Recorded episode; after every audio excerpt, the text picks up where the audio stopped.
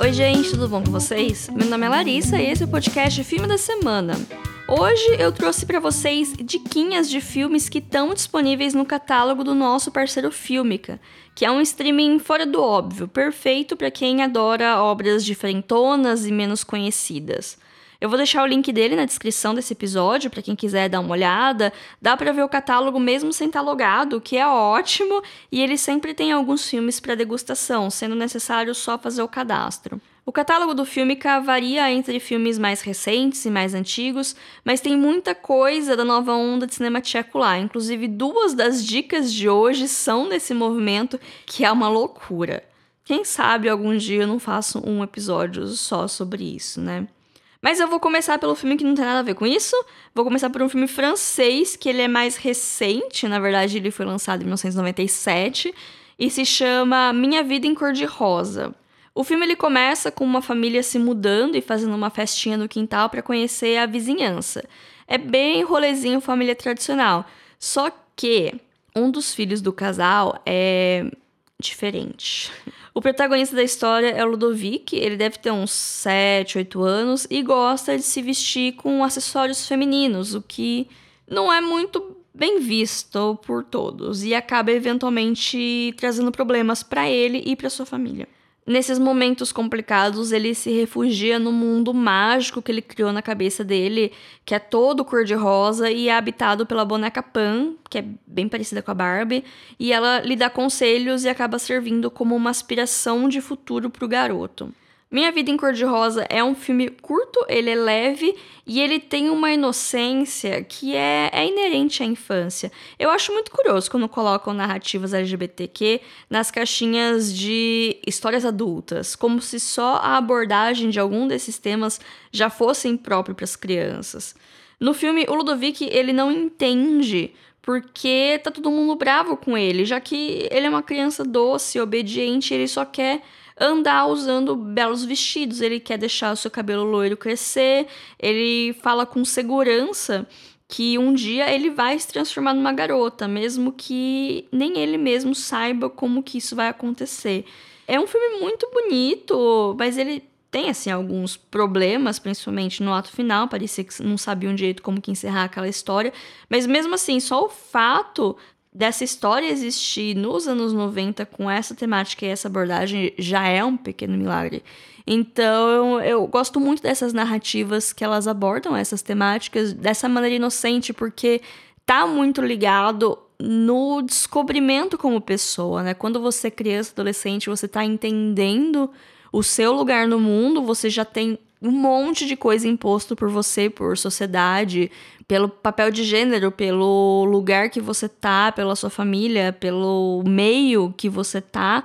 E sendo que é nesse momento que começam a surgir questionamentos e coisas que você pensa ou que você vê, e às vezes você é podado por justamente essas amarras da sociedade e às vezes não. Então, assim, eu gosto muito de narrativas de coming of age, de pessoas se descobrindo e dessa visão mais ingênua mesmo, de não entender o que está acontecendo por ser um pouco diferente do que é, entre aspas, aceito pela sociedade. Esse filme é um exemplo bem interessante dele e é um filme que vale a pena ser assistido. Vamos agora para nossa viagem ao passado, para quando a República Tcheca ainda era Tchecoslováquia. Esses dois filmes são completamente diferentes, mas eles têm um pezinho no surreal e no experimental e pertencem ao mesmo movimento que é a nova onda do cinema tcheco. Começando por Um Dia, Um Gato, de 1963. Eu tenho uma história pessoal com esse filme e vou contar aqui para vocês. Quando eu era criança, há muito tempo atrás, eu assistia muita TV Cultura e tinha um programa de variedades infantil que chama X Tudo. Lembram dele? Então, eu não lembro de achar uma lógica por trás da organização do programa, mas eu lembro que um dia rolou uma indicação de filme e eu, que era uma pequena cinéfila, que nem sabia o que essa palavra significava, prestei atenção nessa dica. E essa parte do programa ficou comigo. Eu lembro da mulher falando sobre o filme, mostrando trechos dele, mas eu nunca consegui descobrir que filme que era. Eu só lembrava que tinha um circo e um gato de óculos que consegue ver a aura das pessoas com um negócio colorido. Pois é, isso foi, sei lá, no final dos anos 90, começo dos anos 2000 e ficou dormente na minha cabeça por anos. Teve umas duas ou três vezes que eu até tentei procurar no Google para ver se eu descobria algo, sempre sem sucesso. Corta para mim, alguns meses atrás, eu vejo no perfil da Filmica que eles estavam anunciando que um dia um gato chegava no catálogo deles. E no post tinha o trailer, e vendo esse trailer me voltou à memória as cenas soltas que eu vi no X-Tudo. Pois é, gente, as voltas que o mundo dá, né? No mesmo dia eu já fui ver o filme e, gente, é uma loucura. Ele é meio que infanto-juvenil, já que o foco é nas crianças e não tem nada assim, é impróprio, por assim dizer. A gente vai acompanhar uma cidade pacata que vive sua vida normal. Tem um residente lá que a turma não curte muito, chama de vagabundo, que é o senhor que cuida da torre do relógio, e ele entretém todos com as suas histórias mirabolantes. Ele é muito amigo de um dos professores da escola, e lá a gente vê uma situação que é bem comum, né? O professor que quer ensinar aqueles pequenos muito mais do que está no livro didático, que é estimular a criatividade, o pensamento crítico deles, mas é repreendido pelo diretor, que quer que ele só ensine só eles a lerem e fazerem conta e fazer essas coisas. A gente já tem esse cenário e imagina mais ou menos como as coisas vão se desenrolar, né? Enfim, a gente sabe para onde essa narrativa vai. Até que um dia o circo chega na cidade e com ele chega uma trapezista que logo conquista o coração do professor e um gato de óculos. Quando esse gato tira os óculos, é revelada a verdadeira aura das pessoas e isso causa um caos completo. O curioso é que o senhor contador de histórias, lá no começo do filme, ele conta um caos muito parecido com a sinopse do filme, que volta a acontecer, e tem todas umas loucuras do tipo, o mesmo ator que faz esse senhor também faz o dono do circo, e eles até se comentam sobre a semelhança física entre os dois, é o próprio multiverso da loucura. O gato só vai chegar na cidade na metade do filme. Então, assim, ele tem um ritmo um pouco mais lento, apesar de ele ser curtinho, ele tem menos de duas horas. Mas as coisas elas vão demorando um pouco para acontecer. Tem esse ritmo um pouco mais demorado para construir as coisas, mas também o final do filme é uma grande loucura. Assim, depois que o gato chega, nossa senhora, vira outro filme. Tem umas sequências que parecem sonho, aí os adultos ficam revoltados, querem matar o gato, as crianças querem proteger, rola revolta, protesto, todo tipo de confusão, regada a muitas cores e doses de anarquia. E o gato de óculos é algo fofíssimo de se ver. Então, um dia um gato é uma experiência a ser vivida, assim como todos os filmes tchecos dessa época que eu tô assistindo, incluindo o último dessa lista que é o filme A Morte do Senhor Diabo, de 1970, dirigido pela Esther Krumbova-Shah. Sim, temos diretoras vintage nesse podcast. Esse, inclusive, é o único crédito de direção da Esther, mas ela participou de diversos filmes da época, como roteirista, figurinista, coreógrafa e muitas outras funções. De todos os filmes que eu já vi, eu acho que esse é um dos que eu vi menos comentários no Letterboxd, e é um filme com mais de 50 anos, né? Espera-se que mais pessoas tivessem visto. E dessa leva, de todos os filmes que eu tô falando aqui hoje, eu acho que ele é o meu favorito.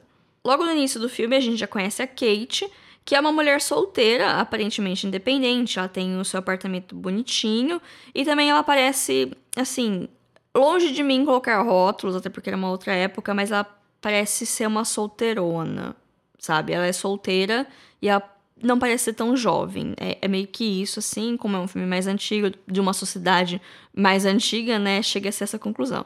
E também, né, a gente imagina isso porque ela tá esperando o Senhor Diabo vir jantar. Que ele é um conhecido da época de escola dela, que ela tinha uma queda, mas eles não se viam há muitos anos e ela tava muito afim dele.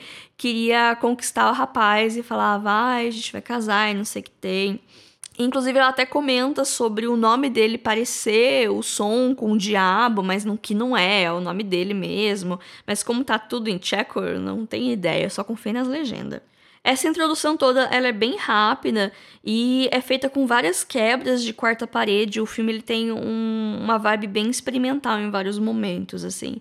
Só que quando o Senhor Diabo chega, ele não é exatamente o galã que ela estava esperando, mas ele curte ser mimado e ele quer comer cada vez mais e vir com mais frequência jantar na casa dela. Num primeiro momento, ele parece um homem normal, né? Mas com o tempo as coisas vão ficando um pouco bizarras ao ponto dele começar a reclamar que tava com fome depois de comer um banquete inteiro sozinho e começar a roer as pernas dos móveis. A história ela tem todo esse ar surreal, meio cômico também. Eu não sei quanto da história se perdeu nas legendas, porque é uma coisa que acontece, principalmente com um idioma que a gente não conhece, né? Como eu falei, tem que confiar nas legendas que estavam certas, né? Mas é um filme que é uma experiência, ela é bem divertida também, ela é bem curtinha. E no final ela tem uma mensagem muito interessante para a época, por assim dizer. A gente pode interpretar tudo como uma alegoria de como o patriarcado é uma prisão para as mulheres. Mas enfim, o final é extremamente satisfatório. Eu recomendo bastante esse filme, assim como recomendo todos os filmes desse episódio. Recomendo vocês darem uma olhada no catálogo da Filmica, porque tem muita coisa interessante lá, muita coisa que eu nunca tinha ouvido falar. Eu nunca tinha ouvido falar desse filme até recentemente, né? Até ver ele lá e.